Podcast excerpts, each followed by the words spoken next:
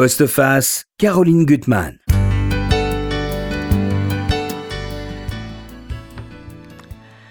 Quand on a séjourné dans les enfers, ceux enfantés par la barbarie des hommes, peut-on un jour espérer pouvoir prononcer le mot douceur et surtout la ressentir dans son corps et dans son cœur? Étienne de Montetti, c'est ce mot, douceur, que vous avez choisi pour votre très beau roman qui est publié chez Stock. Euh, vous nous plongez dans la vie d'une femme remarquable et étonnante qui a plusieurs visages. Euh, on va la voir dans un premier temps au bout du monde, en Australie, puisqu'elle est présidente d'une, convention de la rose, de la, des roses. Donc septuagénaire, très élégante, très maîtresse d'elle-même. Euh, et peu à peu, grâce à vos deux protagonistes, on va voir en elle une femme fragile, fissurée, qui a souffert énormément et qui doit creuser en elle pour arriver à, atteindre cette, douceur. Euh, c'est un, roman euh, sur la transmission. Qu'est-ce qu'on peut dire de son passé? Comment on peut le dire? Parce que c'est tellement difficile de le revivre, euh, sur aussi l'idée d'être survivant, et survivant, ça veut dire survivre quand les autres sont morts, et ça, elle porte ça en elle. Et puis moi, ce qui m'a vraiment plu dans ce roman, c'est la façon dont vous, un homme, arrivez à pénétrer dans la sensibilité d'une femme qui a été touchée euh, de partout, hein, dans son corps, dans son cœur, comment elle va essayer de reconquérir, reconquérir euh, sa sensibilité. Et ça, je trouve ça très fort. Hein. Voilà, c'est d'ailleurs votre premier livre, si je ne me trompe, sur une femme. Oui. Oui. En effet. Donc je suis très touché par votre compliment parce que c'est toujours un peu une gageure de, se dire euh, qu'on va effectivement rentrer dans l'intériorité d'une femme. Alors vous êtes euh, responsable, directeur du, Figaro des littéraires, qui est un très bon journal, je le répète, et vous avez écrit beaucoup de livres qui ont quand même, la plupart du temps, où il est question quand même de résistance, de bravoure, de guerre, euh, des livres qui ont eu euh, des, grands prix. Hein. Le, dernier, c'était la, Grande Épreuve. Vous avez eu le, Grand Prix de l'Académie française. Euh, bon, des hommes qui sont des héros. Hein, le, Honoré d'Estiendorf, Élie Saint-Marc et d'autres. Et là, voilà, c'est une femme qui est une héroïne, qui veut être discrète, réservée, et je voudrais déjà vous interroger sur ce titre douceur. Qu'est-ce que c'est pour vous la douceur Ce mot qu'on n'utilise pas tant que ça? Il m'a semblé que c'était un mot qui permettait de, de résumer au fond le, retour à la vie que mon personnage qui s'appelle Medeko entreprend mhm. après avoir connu l'épreuve de la déportation. Elle, elle, va se reconstruire par effectivement cette, euh, cette relation privilégiée qu'elle a avec la rose, puisqu'elle elle, s'occupe d'une association, d'une fédération qui promeut la rose dans le monde entier, mais que euh, la fleur n'était pas le, tout de, toute sa, de sa vie et qu'il y avait aussi euh, la, redécouverte de l'humanité, la redécouverte de l'amour, l'amour euh, mhm. conjugal, l'amour familial, les, retrouvailles, les retrouvailles pardon, avec les autres, et qu'au fond, toutes ces expériences qu'elle va faire à son retour des camps pouvaient se retrouver derrière ce mot de douceur qui exprime à la fois la beauté, la bonté, mhm. l'amour. Et ce mot m'a plu, m'a servi de, fil rouge tout au long du récit. Alors, il y a un moment dans, le livre, parce qu'il y, a les mots qui vont l'aider à se reconstruire, et puis le livre que vont lui donner l'impulsion, enfin, de, ces deux, personnages, le narrateur qui n'a pas de nom, et puis cette jeune Barbara allemande, qui est un personnage aussi merveilleux. Et elle se décrit ainsi dans ses notes. Euh, ressemblant au colonel Chabert. Moi, j'ai beaucoup aimé ce passage. L'absence de tout mouvement dans le corps, de toute chaleur dans le regard, s'accordait avec une certaine expression de démence triste. C'est à Chabert que je ressemble. Je ne porte pas de plaie à la tête comme lui. Je n'ai pas reçu un coup de sabre à Hello, mais ma blessure est profonde aussi, et une plaie intérieure peut-elle cicatriser? Elle, a plus de sensibilité, quelque chose comme une morte vivante. Quand et ça, cette description est très forte que vous faites d'elle. Oui, elle est. Euh, elle est revenue euh, des camps très brisée par, euh, par cette expérience. Et effectivement, Jean Quérol avait écrit hein, mhm. les, les, œuvres lazaréennes. Il avait eu, lui, l'image de Lazare. Il y a aussi l'image d'Eurydice et d'Orphée qui reviennent aux mhm. enfers. Enfin, c'est un vieux, un vieux thème de la littérature. Et c'est vrai que j'ai pour ce roman de Balzac, le colonel Chabert, le, le retour de soi à la vie, mais aussi le regard des autres qui ne le mhm. reconnaissent pas, qui ne l'admettent pas comme l'un des leurs. C'est une histoire extrêmement forte et il m'a semblé que ça pouvait être un peu la, situation d'une femme qui revient dans le monde, qui est en apparence, euh, qui fait bonne figure, qui est en, en apparence parmi les hommes et qui en réalité n'est pas complètement avec eux. Oui. Alors, on va parler de vos protagonistes et de la rose. Alors, d'abord, votre narrateur, qui est journaliste, comme vous, et qui ne vous ressemble pas, je ne crois pas. Alors, on va dire quand même que c'est un homme, il a 55 ans, il, travaille comme journaliste dans, l'art de vivre, mais c'est un homme qui n'a pas eu d'affection dans son enfance. Il lui manque ça aussi, vraiment. Oui, en effet, j'ai eu l'image de ces journalistes que je connais, que j'aime bien, et dont j'ai voulu faire un, des protagonistes de cette histoire, un peu en opposition avec mon personnage de, de May, qui elle est un personnage très enraciné par son mmh. histoire euh, personnelle et son histoire mmh. familiale. Et euh, je lui ai donc imaginé un, un protagoniste qui serait un journaliste nomade par mhm. son métier, les voyages. Et nomade, pas, au fond, par son enfance. Il a eu une mère qui, l'a abandonné. Par une, enfance, voilà. Euh, Malheureuse. des parents absents, des mhm. parents euh, qui lui ont pas donné l'affection dont, il voulait. Et puis aussi qui est d'une famille où, il est survenu quelque chose de, de tragique, c'est que la, maison familiale a été détruite par un bombardement. C'est moins grave que quand ce sont les êtres qui souffrent, mais ça lui a donné le sentiment de débris. Il est sur des débris. De vivre sur hein des débris et d'être sans racines, puisque ses racines ont été détruites. Donc il a passé une première partie de sa vie à beaucoup voyager, à profiter de la vie. Il a, il a, il a euh, suppléé à, à, ses manques par une espèce de, de, de plaisir de la vie mhm. qui à la fois l'a l'a mené, mais l'a pas complètement satisfait. Et sa rencontre avec May, ça va être cette rencontre avec quelqu'un qui prend la vie euh, au sérieux, mhm. parce que la, vie qu'elle a menée a été grave, et qui va lui donner ce sentiment que la vie n'est pas simplement un, long plaisir un peu futile, mais qui a du tragique. Il, va être aimanté par May. Hein. Il va être aimanté par elle parce qu'elle donne un sens à sa vie en réalité. elle lui explique le tragique de la vie, et qui est un tragique qui grandit, l'homme. Oui alors que lui, au fond, se, laissait vivre. Il est, il est, lucide, hein, mais il est dans un monde factice. Que, euh, son journal lui demande d'aller dans les plus beaux pays du monde, euh, de ne montrer qu'une seule réalité de ces mondes-là, à faire jaillir la lumière. Donc euh, sa rédactrice en chef lui dit ne, Tu ne parles pas de ce qui fâche, donc on ne parle pas des guerres, du passé de la ville, de rien. Donc il est tout à il n'est pas dupe de, cette histoire-là, mais sa vie, elle, est, il a l'excitation des livres, il a au moment, il peut s'arrimer au livre. C'est sa seule euh, histoire. c'est son, point, c'est son point commun avec moi. C'est son point d'ancrage.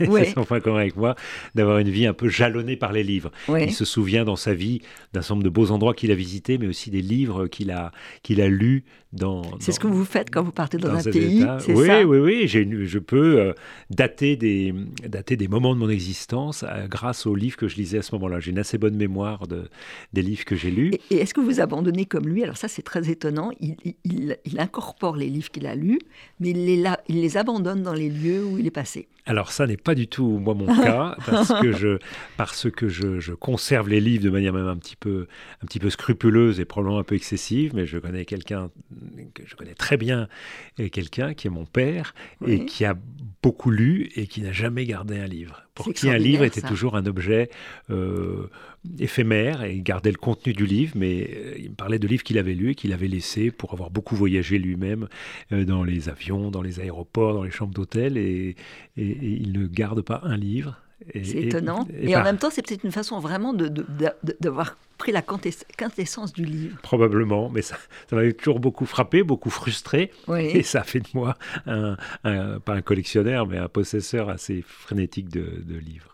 Alors, vous nous emmenez dans l'autre bout de l'eau, toute la première partie du livre, et d'ailleurs, très drôle, hein, parce que vous allez imaginer ce journaliste pour un voyage de presse. Alors il y a toujours l'excitation du voyage, parce que il est resté très très très curieux de tout. D'ailleurs, il, capte tout quand il va voir, euh, mais il va voir qu'elle a la Légion d'honneur. Rien ne lui échappe. Hein. Il est resté très très attentif à tous les détails euh, de la vie et il sait s'accommoder de l'existence avec le journaliste qui est un peu un hableur. Bon, il en fait un copain.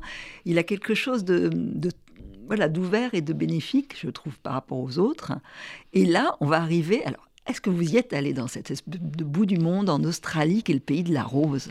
Et dans cette ville qui est une ville neuve, Constantia? Oui, que j'ai inventée. Que j'ai inventé. J'avais très envie des antipodes, vous voyez, pour créer cet effet de contraste dont je parlais tout à l'heure entre mes personnages. Je voulais aussi euh, les antipodes entre le la vieille Europe et puis un autre continent.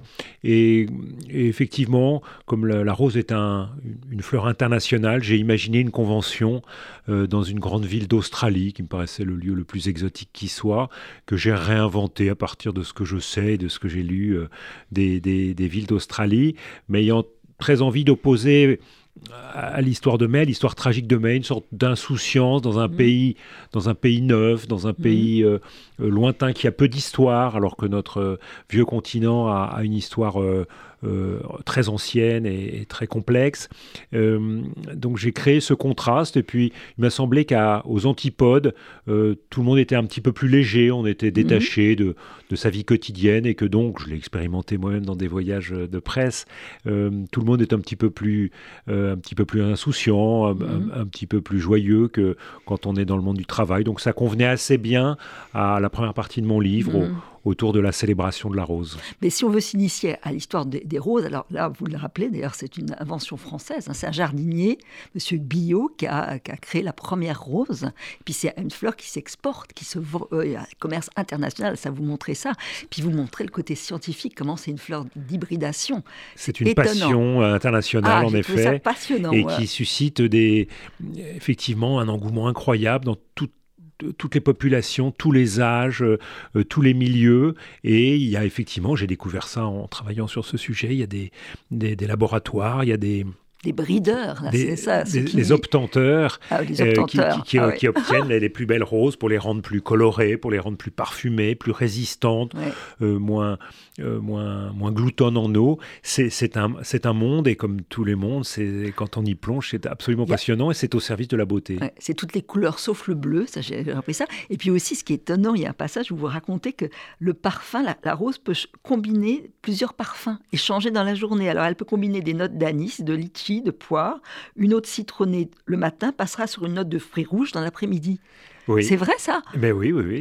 ce sont les botanistes que j'ai rencontrés, notamment la maison Meillon, qui est une ah. maison magnifique, euh, bien connue des amateurs de roses, et qui font des. Ils ont un centre de recherche, c'est mmh. vraiment le mot, où ils, mmh. euh, ils, expérimentent toutes les, le potentiel de la rose, et notamment euh, pour ses parfums, sa couleur, sa douceur.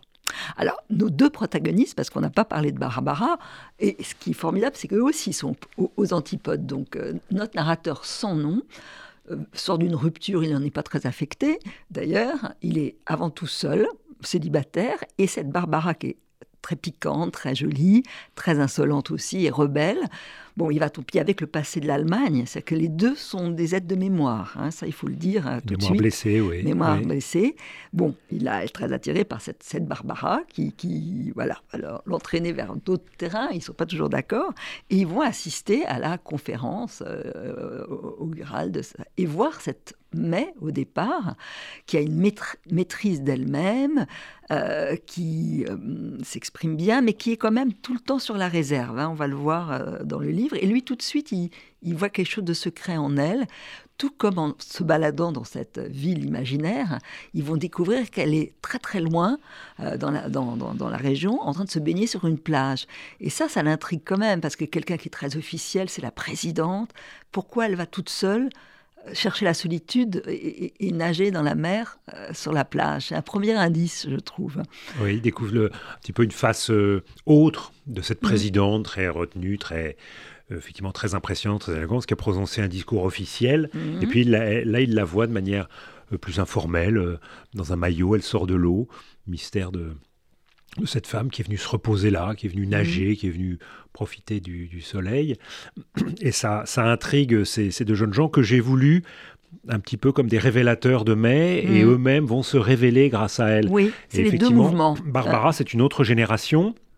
Par rapport à mon narrateur, bah, c'était le sexe féminin, donc une mhm. autre approche, une autre sensibilité, et puis euh, euh, une autre nationalité. Et effectivement, c'était l'Allemagne. Il m'intéressait beaucoup pour avoir moi-même assisté à des, des rencontres euh, entre des témoins de la Deuxième Guerre mondiale et les, je me souviens d'un ami allemand cherchant dans ses conversations avec, euh, avec des, des, anciens déportés, une conversation qui permettrait une forme d'absolution symbolique évidemment, mmh. mais euh, en, entrant dans l'amitié, dans la discussion, dans l'échange.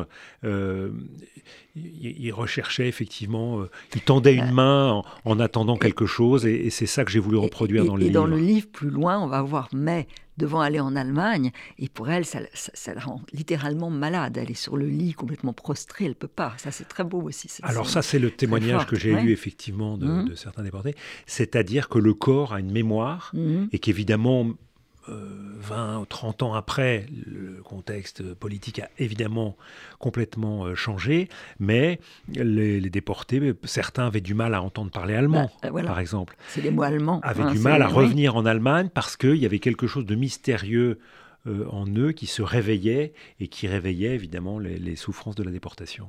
Alors, un autre détail aussi qui m'a intrigué, ils vont bien sûr essayer de s'approcher d'elle, parce que l'idée de, journalistes comme eux, ça serait d'avoir une interview de cette femme, et surtout sa vie, savoir en savoir plus.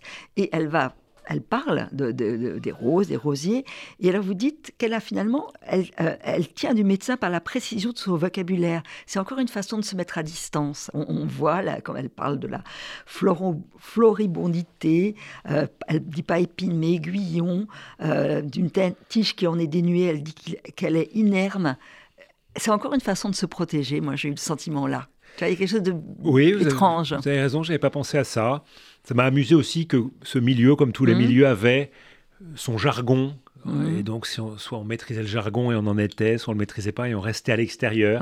Mais en effet, c'est une manière pour elle de rester dans cette enveloppe de, président de la Fédération internationale des roses, qui lui permet de ne pas montrer d'autres facettes de son personnage euh, plus vulnérable et qu'elle ne mmh. souhaite pas mettre en exposition, soit par euh, pudeur, euh, soit par timidité, soit par fragilité. Par fragilité. Alors, par indiscrétion, ils vont apprendre qu'elle a un passé haut, qui est celui de Ravensbrück, dont elle ne veut absolument pas parler.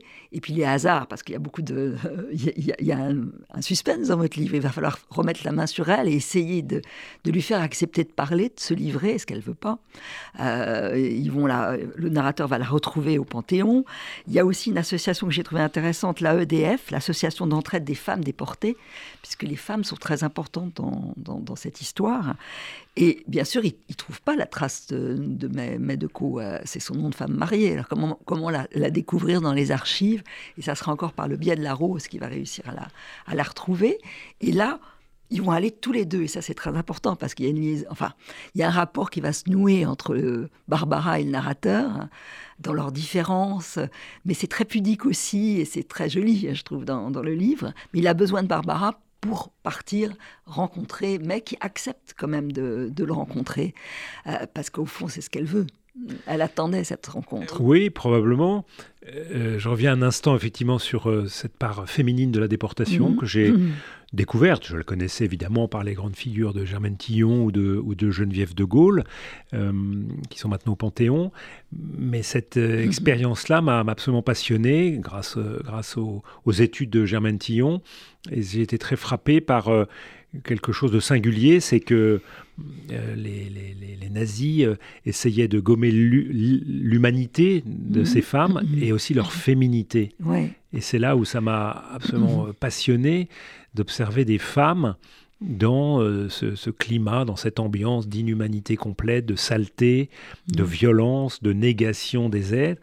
Et là, j'ai été très frappé bien sûr, mais aussi très intéressé de comprendre comment c'était organisé grâce à une sorte de génie féminin euh, pour, euh, pour survivre. Il y a, un, passage du livre, quand elle est à Maravensbrück, il y a à la fois bien sûr l'horreur, parce qu'ils ont un froid, on ne peut pas manger, et elle a une de ses amies qui, va, qui s'appelle Renée, qui va lui offrir comme cadeau d'anniversaire, qui a pu trouver un petit rouge à lèvres, et pour elle c'est un acte de résistance dans ce moment où elle est euh, émaciée, euh, plus de cheveux. Enfin, elle, a pu garder ses cheveux. Euh, elle, elle, a tout, elle arrive à mettre un peu de rouge à lèvres et, elle résiste comme ça, par ce détail, par d'autres détails d'ailleurs. Mais c'est important, je trouve. Il semblait que c'était un, joli symbole dans, effectivement, dans cet univers où la féminité était, était bafouée, était, était niée absolument. Et bien que grâce à les, déportés l'ont raconté, une sorte de petit marché de troc mhm. qui, était soustrait au bagage des, nouvelles arrivées. On, pratiquait le troc et les, amis de mai, ça se faisait dans les camps, ça a été rapporté par d'autres témoins, euh, le, jour de son anniversaire lui offre un, rouge à lèvres, donc un, un signe de féminité par, par, excellence et qui lui permet bien d'avoir de la couleur, tout simplement, dans ce monde uniformément gris, noir et blanc, le rouge à lèvres sur les lèvres ou sur les pommettes, euh, eh bien, c'est le retour de la couleur et c'est donc une certaine manière une forme de résistance discrète, secrète, euh, pour, euh, pour dire à, à l'oppresseur, eh bien, tu n'auras pas le dernier mot, j'ai encore des couleurs alors que tu ne veux pas que j'en ai. Alors, avant de se livrer, parce qu'elle s'est livrée déjà, on verra, ça c'est parce qu'on va avoir dans le livre, ça j'ai trouvé ça aussi très intéressant, le livre dans, la dans le livre, c'est comment elle, elle a toujours écrit, euh, avec aussi un médecin, un psychanalyste, mais elle a couché des, des mots, il y a beaucoup de textes qui vont servir à Barbara et à votre narrateur pour lui faire accoucher de ce livre. Mais euh, déjà, elle va les recevoir, ce qui est très important, dans, dans, leur demeure, avec le mari, qu'ils vont découvrir, qui est un être quand même d'exception, très différent d'elle, parce que c'est un chasseur, et elle va dire qu'elle ne peut pas supporter le bruit d'un fusil. Euh, ça lui fait du mal. Comme elle dira après, et ça j'ai trouvé ça très beau, qu'elle ne peut pas supporter de voir un, un, chômeur, quelqu'un par terre. Elle pleure, elle s'effondre. Voilà, elle est complètement poreuse à la souffrance, à la misère. Et au début, quand elle va recevoir et Barbara et son et le narrateur, il y a quelque chose d'un petit peu protocolaire au début. Hein. Il y a la maison qui est belle, euh, un repas euh, pas cérémonieux parce qu'ils sont tous les deux très chaleureux, mais bon, faut qu'elle arrive à dire. Et ça, ça va se faire tout doucement par les, par les lieux d'ailleurs. Hein. Euh, sa résistance déjà, elle, va être déportée toute jeune. Vous l'avez imaginé déportée à 20 ans. Hein. Oui, voilà. Et elle, accueille effectivement parce qu'elle commence à, réfléchir à cette euh, idée de la transmission. Et donc mhm. elle va accueillir ces deux jeunes journalistes, du moins des journalistes plus jeunes qu'elle, ce garçon et cette fille. Et euh, le premier pas pour elle de les accueillir dans son histoire, c'est de les accueillir chez elle. Et effectivement, mmh. elle habite dans une jolie propriété en province. Et là, j'ai imaginé un, euh, effectivement un cadre de vie euh, euh, tel qu'on a pu le, le représenter en province, dans une grande maison avec une personne qui sert à table. Mmh. Et mmh. c'est l'idée que, mon narrateur et, et, et, pardon, et Barbara ben, vont véritablement faire leur premier pas dans l'intérieur de May, dans son histoire, et en les faisant euh, rentrer chez elle, mmh. c'est qu'elle accepte, elle commence à consentir à, se livrer, et notamment grâce effectivement à son mari que j'ai imaginé comme un homme euh, plus euh, plus énergique, qui a une autre histoire dans, la guerre, et qui était un homme de la campagne, un homme de, la, province, qui effectivement qui chasse, qui, qui vit dans les bois, qui est, qui est l'énergie vitale mmh qu'on peut avoir. Et, la sensibilité. Et la sensibilité. il comprend tout d'elle et dans la reconstruction. Et voilà, et on comprend que cette, cette énergie de, de, de, cet homme que j'ai appelé Paul, eh bien, mais va, va puiser. Hmm. Euh, et donc la douceur dont je parlais tout à l'heure, c'est aussi ben, l'amour que hmm. ils se porteront, l'amour que cet homme euh, donnera à, à, sa femme, quand bien même une part d'elle lui échapperait. Euh, il l'accepte. En permanence il l'accepte tout simplement par amour euh, et il lui apporte euh, tout ce qu'il peut lui, lui apporter comme, euh, comme époux. Alors, son premier pas, ça va être de raconter son arrestation dans un lieu très précis et sa résistance de, toute jeune fille. Alors, est-ce que là, vous vous êtes inspiré de, de, faits réels dans la région? Quand vous parlez de ce, de ce château euh, Noirfontaine. J'ai mêlé, mêlé, mêlé, beaucoup de choses. J'ai mêlé des, des choses personnelles, j'ai mêlé des choses mmh. familiales, j'ai mêlé aussi des, des, témoignages, par exemple les beaux livres qui ont été faits euh, euh, autour de Denise Vernet, par exemple, qui, a, été arrêtée pour faire de résistance. C'était à peu près dans cette région. Et c'était aussi une de ces jeunes filles qui, qui servait de, de messagère, euh, envoyant, des, envoyant des messages ou envoyant des, du matériel d'un point à un autre. Mais c'est une mhm. fiction largement inspirée d'importants témoignages parce que l'un, le département de l'Ain, qui est proche de la Suisse, c'est un département avec une très très forte activité résistante, puisque la, la, ligne de démarcation n'était pas loin aussi, et euh, Lyon n'était pas loin, au lieu de la résistance également.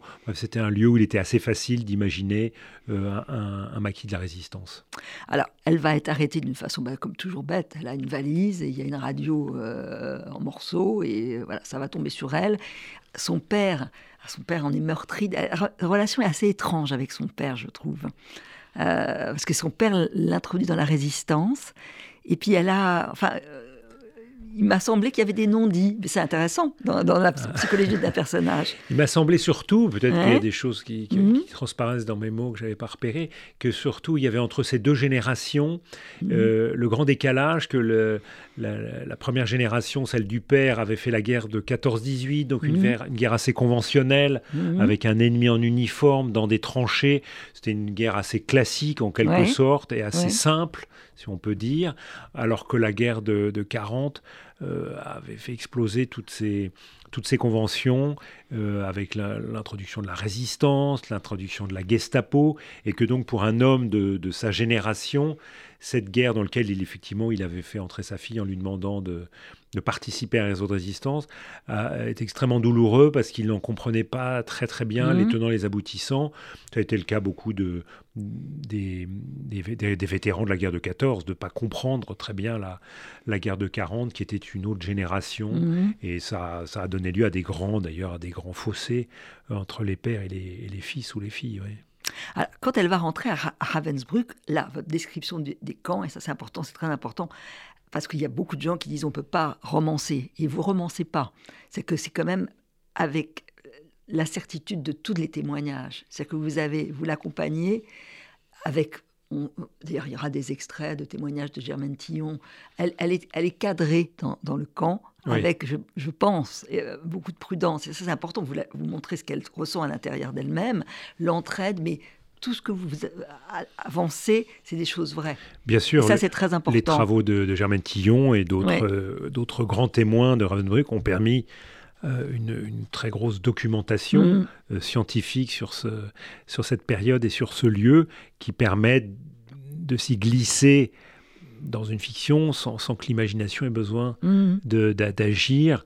Les, les, les, images et les, et les témoignages qui ont été recueillis par Germaine Tillon et qui dès 1945, avait sollicité les témoignages de ses amis. Il y a, donc mm. une grande profusion.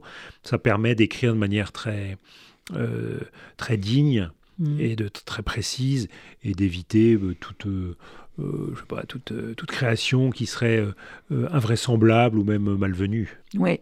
Alors, elle raconte, quand elle va entrer dans le bloc 22, ça va se passer du 10 juillet 44 au 24 avril 45. Et elle calcule que c'est neuf mois comme voilà, c'est terrible. Elle, le dit, pour elle, c'est terrifiant. Et vous montrez, avec des personnages qui ont existé, cette Dorothea Bins, qui est monstrueuse, une espèce de petite blonde ravissante, et qui est un monstre cruel, que, dont parlent beaucoup de déportés, en disant que c'était vraiment l'espèce de vedette monstrueuse du camp.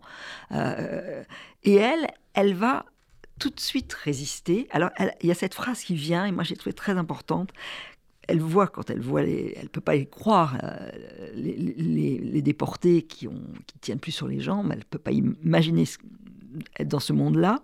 Elle dit adieu raison, adieu logique, adieu justice, adieu douceur. C'est le premier mot, fois où le mot douceur est introduit. Et ensuite, elle se reprend et elle va dire non, pas adieu douceur, il y avait quand même des douceurs enfouies dans le cœur de certaines.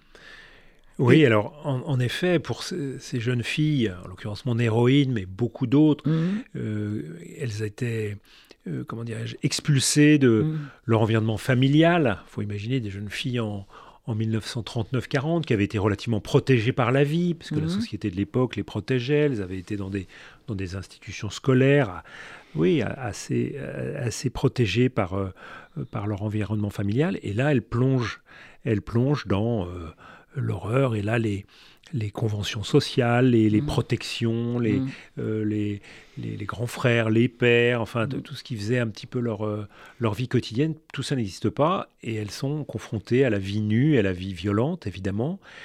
Et le premier choc, en effet, c'est que euh, tout n'est qu'injustice, tout n'est que saleté, tout n'est que violence.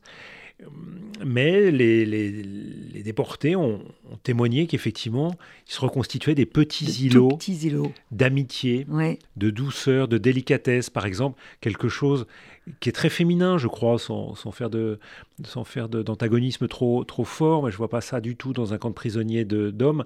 On fête les anniversaires, par exemple. Geneviève de Gaulle a témoigné que il avait été scrupuleusement noté les anniversaires de, des camarades d'un même bloc et mhm. que le jour de l'anniversaire de l'une, ben, on lui faisait une petite euh, un petit cadeau, une petite faveur, euh, une petite surprise, des toutes petites attentions mhm. avec les moyens du bord parce qu'évidemment, il était hors de question de faire la cuisine, mais tout simplement pour, euh, pour égayer quelques minutes, quelques heures, euh, un, quotidien uniformément euh, noir. Et, et, ce qui est beau aussi, c'est qu'on voit la solidarité entre des, des femmes très différentes. Elle va avoir une amie, Manette, qui communiste, donc qui plus endurcie qu'elle, parce qu'elle a plus l'habitude des communautés, de, de, de, résister en, groupe, qui va beaucoup lui apporter, euh, qui l'aide beaucoup.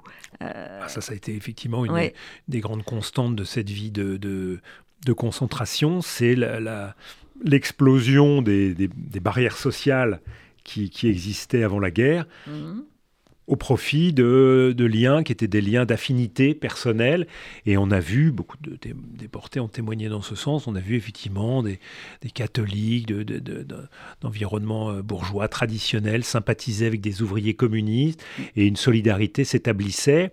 Et ça a été évidemment une révolution, hein, au mmh. sens propre du mot, pour tous ces, ces jeunes gens, euh, ces jeunes filles, de découvrir euh, des amitiés insoupçonnables quelques années auparavant qui unissaient le chrétien le communiste, euh, le juif, euh, sur une, solidarité euh, qui était une solidarité pour survivre et qui a mmh. perduré pas mal après la guerre et dans ces associations, effectivement, j'en ai mmh. réinventé une, mmh. une association d'entraide, où, ces femmes se retrouvaient pour parler de ce qui les avait réunis et qui les unissait à, jamais.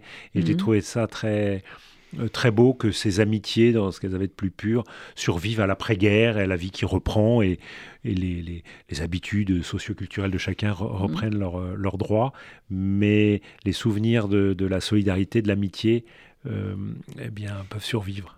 Barbara et, le, narrateur vont découvrir un moment clé dans la vie de, de May, euh, qu'elle a raconté dans ses notes. C'est le moment où elle va voir, alors près des lotissements des bourreaux, qui sont bien en famille après avoir torturé euh, les, femmes, elle va s'approcher et voir une rose. Et là, cette, tache de couleur dans ce monde complètement décoloré, ça va lui donner de la force, ça c'est une des choses. Et puis aussi, vous avez imaginé qu'elle va, comme on, le sait, ce, médecin de Himmler, Kersten, que Kessel a, décrit, euh, il a réussi à faire échapper beaucoup de convois de juifs hein, des, camps. Et donc elle va bénéficier de cela, mais en étant meurtrie à jamais, parce que son ami, qui est à côté d'elle, on, donne les noms de ceux qui pourront sortir, et son ami n'y est pas. et pour elle, ça va être quelque chose d'épouvantable d'imaginer comme elle l'a. Alors ça, voudra, moi je trouve que vous en parlez très bien. C'est comment elle, est totalement détruite au fond dans sa féminité. Déjà le fait qu'elle a plus ses règles, ça c'était aussi que le corps euh, est complètement prisonnier de ce qui s'est passé.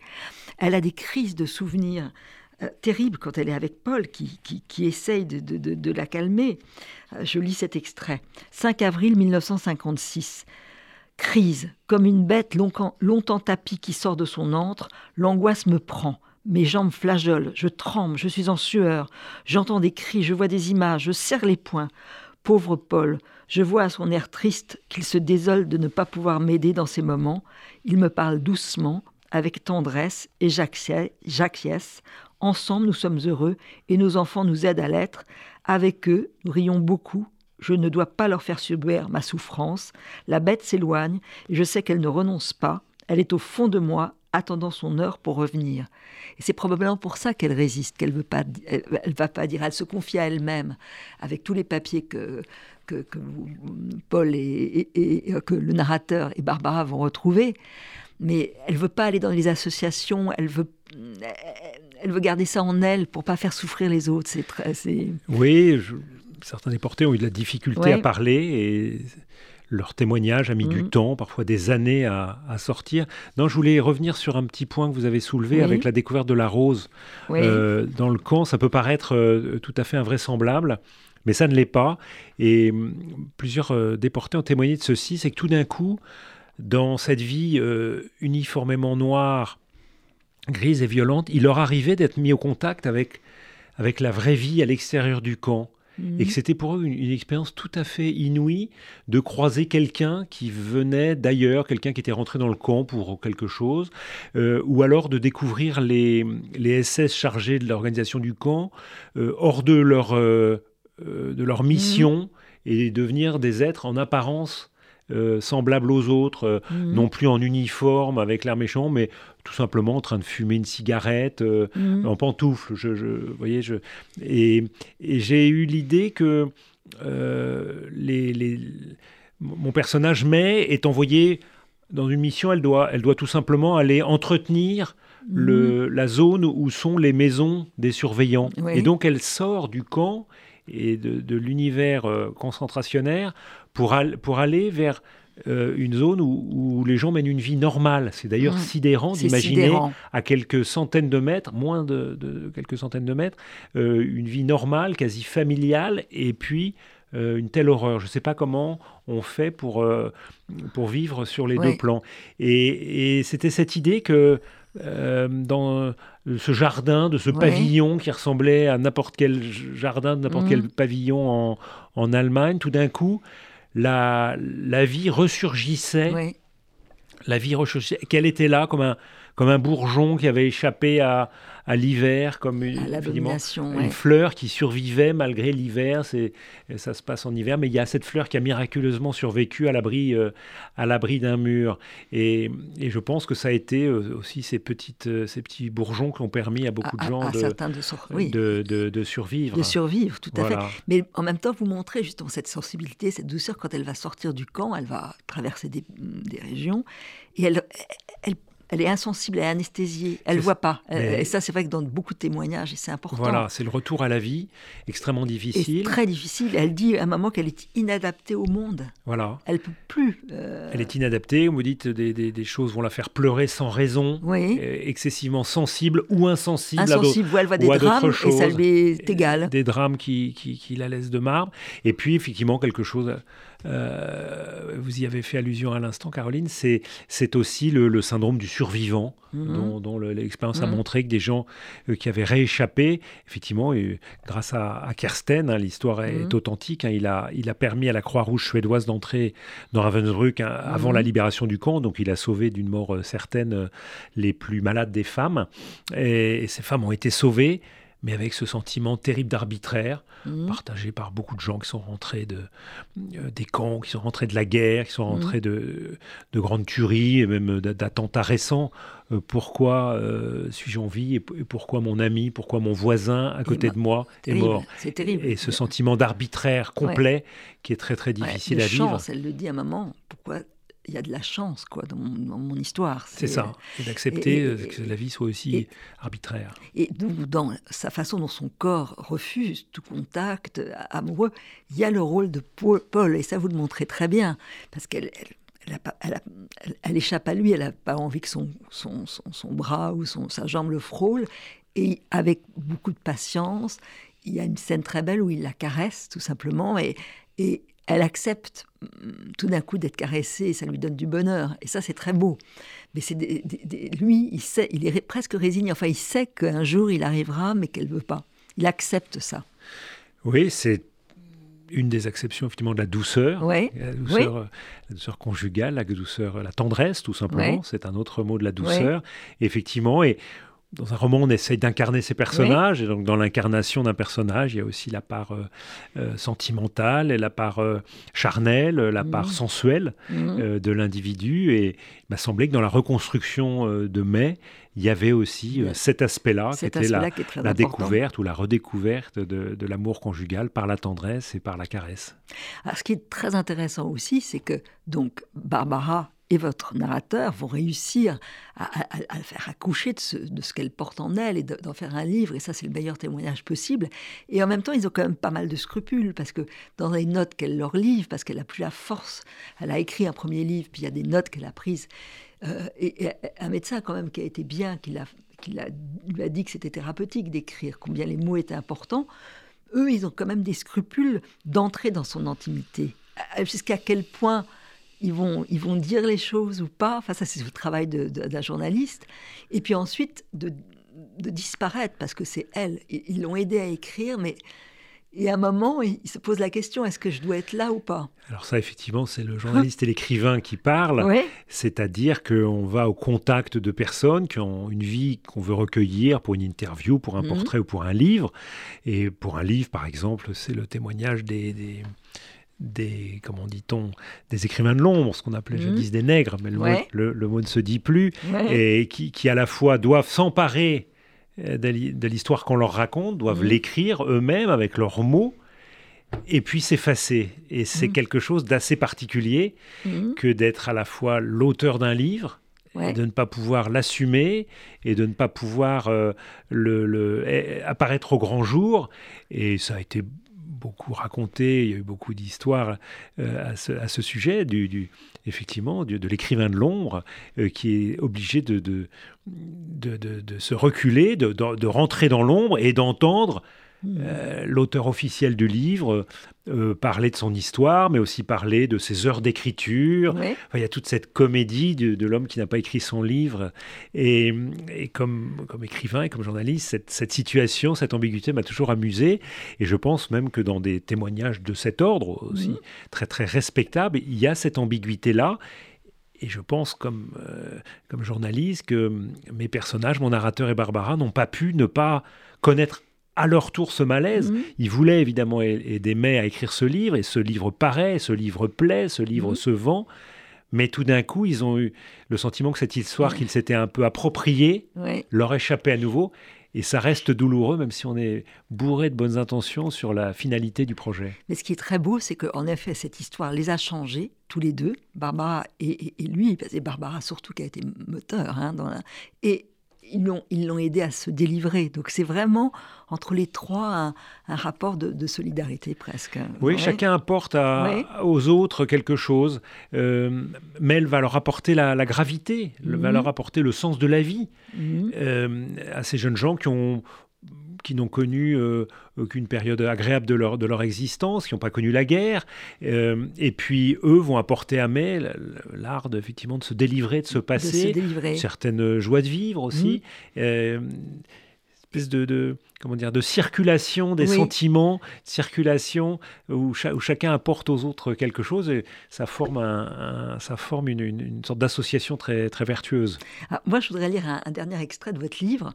C'est le jardin euh, de Mai et ce jardin, il lui ressemble. C'est ça que j'ai beaucoup aimé parce qu'il y a une sorte, c'est une femme totalement libre hein, et tolérante et on voit dans la façon dont elle l'a euh, conçu que chaque, fleur euh, libère l'autre. Euh, je, lis cet extrait. Un jardin, ce n'est pas une juxtaposition, c'est une subtile composition. Comme un décor, chaque espèce a sa place et son rôle. Le narrateur répond Je ne vois pas de rose. Non, tenez là, ce parterre de hampe. Ce sont des stachises. Regardez leur duvet. Il évite l'évaporation de la rosée et maintient l'humidité, alors que d'autres plantes la disputeraient aux roses. Et là, la lavande. Sa couleur s'harmonise très bien avec celle des roses. Ici, ce sont des iris qui fleurissent très tôt, quand les rosiers bourgeonnent seulement. J'ai fait essayer de faire alterner des rosiers bas et les arbustes, les massifs de fleurs à double corolle et ceux à fleurs ouvertes. C'est tout un art de donner à un jardin un relief harmonieux. Et cette harmonie, elle vient de l'entraide entre les fleurs. Voilà, et puis que chacun apporte effectivement chaque l'histoire de mai. voilà, c'est une sorte de parabole aussi de l'humanité. Chacun apporte aux autres euh, ce qu'ils n'ont pas. Bon, ben, on va terminer avec cette belle image. Merci Étienne de Montetti pour la douceur, pour ce beau livre. Donc c'est publié chez Stock. Merci beaucoup.